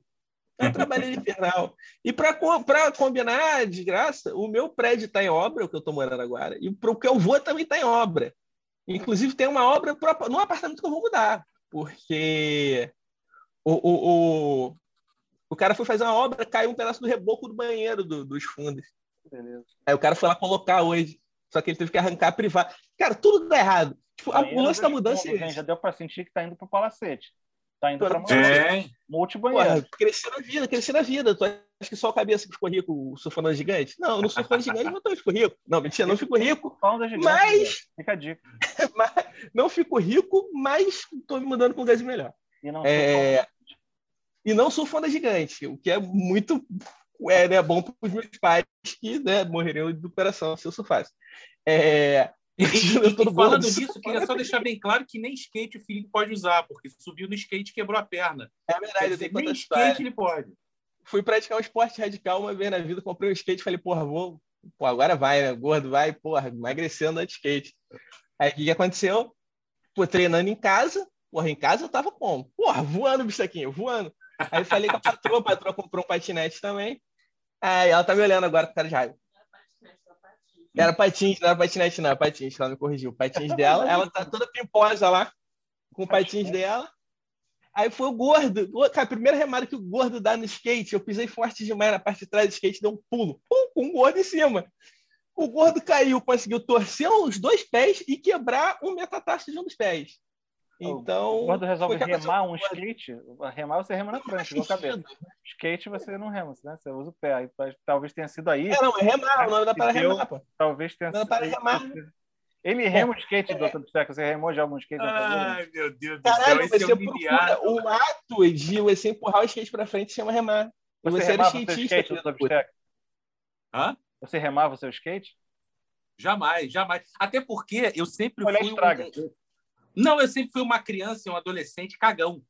Eu nunca você gostei andava Eu de também, skate. eu também. Eu fiquei Você corajoso. tinha- Fiquei, Você fiquei tinha o corajoso Hip Hop Hot. Pop da Santa Cruz. Sim, Você sim, dava sim, mas é para para aquela coisa mais básica possível e tal, mas Passei. nunca fui uma Só pessoa fala comoção. os Bisteca só, só fala com comoção. É... Não, mas deixa eu terminar meu ódio. Ah, não, termina aí, só Eu eu, tô, eu tô com muita raiva. Eu fui o tipo de pessoa que eu tô trabalhando pra caralho. Aí eu cheguei e falei, porra, vou pagar aquela mudança de rico, meu irmão. Hoje a galera que vem aqui em casa, encaixota tudo e leva pra outra casa, arma, e já, porra, né? Já, você entra, você sai de novo de manhã na sua casa antiga arrumada e entra de noite na nova, porra, linda, leve, solta lá, bonita, já bela e arrumada. Porém, não é isso que acontece. Eu fui enganado. Fomos enganados. Você largar um apartamento é uma desgraça. É uma desgraça. De cara, ai, meu irmão, tudo que pode dar errado vai dar errado na sua mudança. Não se mude, more na mesma casa. Aprenda essa lição. Tá certo. Doutor Bisteca, você compartilha da irritação e o que, que você traz de uma nova irritação? Eu compartilho tanto da irritação dele que eu acho que eu nunca me mudei na minha vida. Eu acho que eu só me mudei quando eu casei. Porque meu pai nunca gostou de se mudar e eu só me mudei quando eu vim morar com a minha esposa. Mas concordo plenamente com a sua irritação, Felipe. Mas a minha, a minha irritação do dia tem a ver com o momento que a gente está vivendo, né? o ano novo. É, tem uma Mas coisa tá que me irrita. ano novo? Não, não, não é ano novo, Ah, mas não é é de uma ano coisa novo, não. Hã? Eu não sou fã de ano novo, não, confesso. Eu não sou. Mas é aí que Amo tá. Natal. Ano novo, tô cagando. Amo, exatamente. Eu com os Compartilhamos dois, também mas, hoje. porra, o ano novo e vida nova. Ano novo e vida nova. Ah, não, tá. não, mas não, é, ano, não é o quantos ano. anos? Há quantos anos da sua vida você acha que a sua vida vai mudar no ano novo e continuar a mesma coisa? E às vezes Ah, até piora, né? muda. 2020 está aí para provar isso. É, minha É. vida sempre muda. Sim, às A vezes para pior. não. É, não, mas a maioria das vezes foi pior, né? Tipo, a regra é piorar, a exceção é quando melhora. Mas o meu problema não é o ano novo. O meu problema é a necessidade e quase obrigação que as pessoas têm que estar no ano novo, com aquela felicidade, aquela catarse. Tem que sair de casa, tem que comemorar, tem que explodir é, não, um champanhe, tem que gritar. Porra, eu não posso passar o meu ano novo quietinho em casa, falar feliz ano novo, boa noite, vamos dormir. Se eu não fizer isso, meu ano novo vai ser cagado. Então, essa necessidade de ter que comemorar o ano novo e ter que ficar em catarse, em, êxtase, isso me irrita demais. Aí vai todo mundo na festa do Cadinho pegar Covid. então... Inclusive, quem não fez isso não está com Ômicron no momento. Quem foi, está. Beijo, beijo, da vida. Fica a lição da vida aí, ó, para você que vai aglomerar e comemorar o ano Não comemore o ano novo, lamente o ano novo, né? Exatamente. Não, eu comemorei, eu fiz um jantar especial com a minha senhora. Ah, tomamos sim. Um champanhe. Olha que delícia. Foi animal, já, foi delícia. Já no Palacete ou na casa antiga ainda?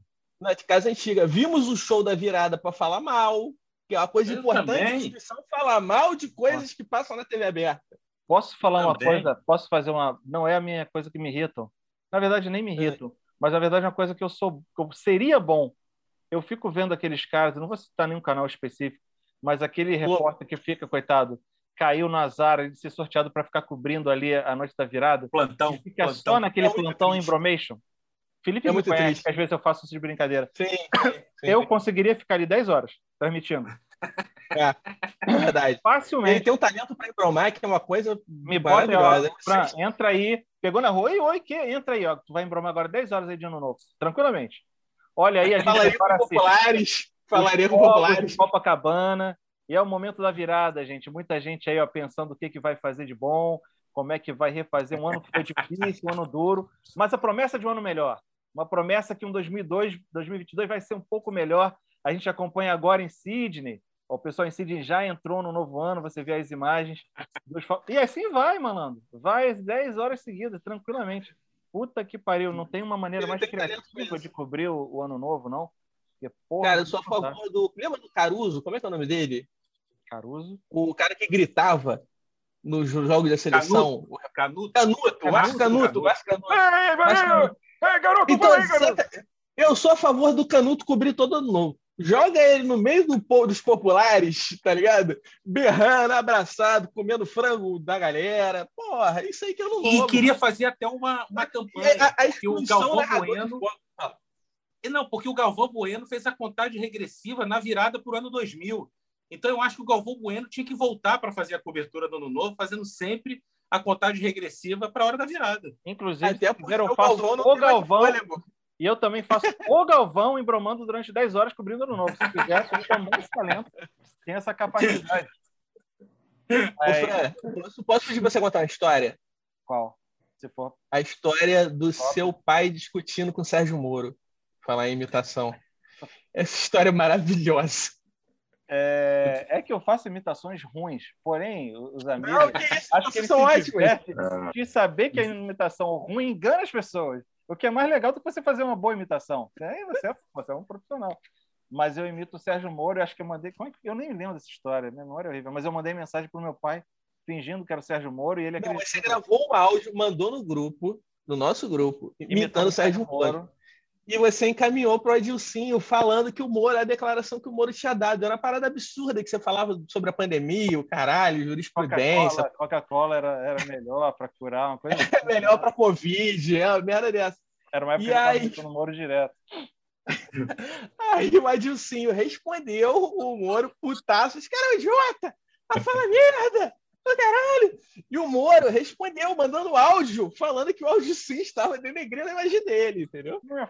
Ah, não me ofenda, porque eu não consigo. Na época eu imitava ele direto, mas aí tinha mais prática, mas é, o senhor. O Fran consegue. Como, o Fran consegue fazer. colega, o senhor não, não me ofenda. É, é, é porque ofensa, né? Eu sei lá, agora eu tenho que Mas desafinado perfeitamente, desafinado ah, perfeito. Ah, que merda de imitação. Que filho da puta. Me dá raiva até a sua imitação, me dá raiva, cara. Como é que esse cara tá arrombado, né, Toma um tapa, toma um tapa só por estar tá imitando. Ele tá imitar esse cara, não, caralho. Mas vou trazer aqui, eu, eu tentei ficar na, na, linha do esporte, mostrar que o Cabeça falou dos surfistas reaças e tal. e antivacina, mostrar que não não está restrito ao surf. Um filho da puta que me irrita bastante no Porra, que é isso? é Djokovic. Filha da puta, esse daí me irrita demais. vagabundo, Covid. convicto, porque ele já não é de hoje, ele já fez reiteradamente situações, provocou situações de aglomeração, de desrespeitar protocolo, de contra Ele organizou um torneio no meio do auge da pandemia em 2020. infectou uma galera no torneio dele. E até hoje, se fala lá no início, a confusão de informação, não sei o que lá, o cara puta, falou merda, voltou atrás. Ou não voltou atrás, mas ficou quieto. Porra, né? A ciência aí já se mostrou o que, que é. Eu discordo, mas deixa eu ficar quieto, porque, porra, não, o cara faz questão. Ele, Kyrie Irving na NBA, esses caras que são negacionistas convictos, a essa altura do campeonato, com essa quantidade de mortes, me desculpa, mas são caras que merecem apanhar na rua. Não tem Pessoal, E estão sendo, tão sendo reintegrados, né? Que é o pior de tudo. Ao invés de você falou muito bem os pares, você excluir os pares, eles estão sendo reintegrados, quando virando normalidade você aceitar esses filha da puta antivacina. O que Ah, me ra- dá raiva não é nem ele, é a- o, o torneio de Wembley, é o Wembley, né? Eu não sei se é o Wembley, acho que é o de Wembley. É, aceitar esse puto competir sem estar vacinado, cara. Porra! A o- ATP o permitia, Messi a NBA, o Brooklyn Nets. ele. A Não, o NBA não, Australian não Open, tem. né? Ah, é Austrália. A Australian Open? É. Australian Open. O, o, o- a NBA não tem, não, tem, não tem poder de veto sobre isso, na Deveria ter, né? real. O, o que, o quem tem Parece é o que nem a contratante. ATP também, tá? É, então, são Parece que nem a ATP também tem poder de veto. Ele teve autorização do governo australiano para poder entrar no país. E a ATP não poderia também brecar ele por questões de regulamento interno da, de participação dos torneios. Aí, como ele entrou no país, ele teve autorização para jogar o torneio. Então, nesse caso, não dá nem para culpar a ATP. Mas o que mais me irrita no Djokovic é que é ele aquele cretino que faz cara de bonzinho, que ele ri, sempre sorridente, sempre meigo. Esse é o pior, porque é o cara que te induz a ser bonzinho e é um vagabundo mau e ruim por dentro. Esse cara que Tu tá mais... matando gente, né? Tá matando gente. Exatamente. É o cara, é, é o cara, pior, pior pessoa possível. E o pior, o que é pior, o pior exemplo, porque o esporte é exemplo. Ele é o pior exemplo possível para a juventude, diferente de uma geração que veio com Federer e com Nadal, que são Você viu o Nadal é, agora? esportistas exemplos. Você viu o Nadal agora? O Nadal fez o treino, na saída da quadra, ele distante pediu desculpa aos fãs dele, Pô. que ele não ia assinar autógrafo por conta do distanciamento. Ele é ele está vacinado, ele fala, critica duramente as pessoas que não tomam vacina e pediu desculpa, acenou de longe, pediu desculpa por não, não se aproximar para dar autógrafo. Pô, do caralho. Agora, esse Exemplo. do pau para Djokovic, pô, não, não consigo entender. E o que é pior, tá? E, e o pior é que Djokovic vem quebrando marcas e o cara, porque Ah. o Federer e o Nadal naturalmente estão estão em queda pela idade, e esse vagabundo vai quebrar um monte de marcas, porque ele vai, ele vai reinar sozinho, porque a gente está na entre safra. O tênis está na entre safra. Então ele vai reinar sozinho. E aí ele ainda vai, ganhar mais destaque, uma pessoa que não merecia esse destaque que tem. Mas não poderia a NBA e a ATP instaurarem regras de, olha, os meus atletas do meu torneio só participam se tiverem vacinados. E a Não. pressão dos patrocinadores desses caras? Igual o cara se ele o aluno se inscrever na escola se tiver vacinado. Só joga na ATP se tiver vacinado. Não pode ser algo similar assim? A NBA, a NBA tem o lance do sindicato, tem que ser aprovado pelo sindicato dos jogadores que não quer. E a NBA não pode, mesmo a associação de donos não pode impor isso. É, é um absurdo, é, mas não tem que fazer. Provavelmente É. a ATP, a ATP deve seguir essa mesma linha, porque a ATP também tem uma, tem uma, uma, uma influência muito forte da, do sindicato dos jogadores também. Eu sinto falta nas matérias, eu li algumas matérias sobre isso agora, de, de entrar mais a fundo, né? Porque as matérias parecem que é a superficialidade de você mandar na hora que acabou de saber, ó, o Djokovic vai atuar porque a ATP deixou, mas não sabe, a ATP pode, não pode, o que, que falam os especialistas? O que está no contrato lá? E a regra do torneio? Isso ninguém entra, né? Parece- Muito bom você falar perfeito. isso, Fran, porque é isso que eu estou sentindo isso até na transformação do futebol nas SAFs, né? Que é, é- é transformando para um novo modelo e ninguém está parando para analisar é, a norma que definiu essa SAF, como é que vai ser a questão de compliance do dinheiro que vai ser investido. Está todo mundo batendo palma e comemorando uma- uma- um novo modelo de gestão no futebol, mas ninguém está parando para aprofundar nesse modelo de futebol que pode colapsar lá na frente. Então, Mas eu estou vendo também exatamente disso. Nego quer a o dinheiro tá parada, agora. estagnada. Nego quer o dinheiro agora, e o que dá like é a empolgação, é a porra toda, o que dá clique em notícia. Mas é a mídia não pode seguir. aí. A mídia tem que contestar, a mídia tem que ir atrás, a social. mídia tem que fazer o papel dela. A mídia tem a função social, não é só né, Exatamente. dar like e ganhar audiência. Pois é, pode. fica aí. aí. Fica Nego aí, tem nossa, problema com dar bate-palma pro Moro, vai bater palma pra isso?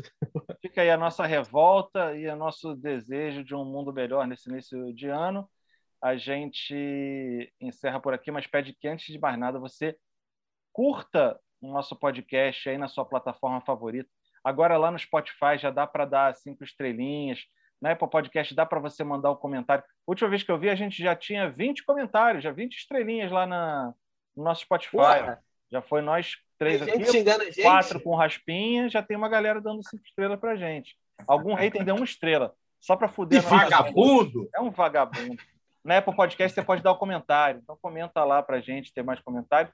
Mas os nossos parceiros comerciais da Aurelo, dá essa moral, baixa o aplicativo, ouve por lá, que eles recompensam os criadores de conteúdo a cada audiência, a cada ouvida do nosso podcast, a gente é recompensado e acho isso muito legal na forma da Aurelo de incentivar o produtor de conteúdo. É, O Cagander oficial ouve no Orelo. Cagandra Oficial, Exatamente. Aurelo, esse é o nosso novo slogan. Boa, Felipe. Aí, E boa, o filho. Oficial tem acesso ao conteúdo extra. Conteúdo que ninguém Muito mais bem. ouve em nenhuma outra plataforma. Só na Aurelo e só se você apoiar. Entra na aurelo.cc barra André Fran, que está lá o Cagando Regra e as formas que você tem de apoiar e todas as recompensas que você tem ao se tornar um Cagander Oficial. É isso aí, galera. Até a próxima. Saudade, Raspinha. Tá ouvindo a gente? Volta, Beijo, Raspinha. Volte, volte para a gente. Abandonou a gente para ficar aí no bem bom, filho da puta. Foi. Vem Beijo. cá. É, Vou parar a gravação aqui só. Você ouviu? Cagando regra. O seu podcast de informação sem compromisso.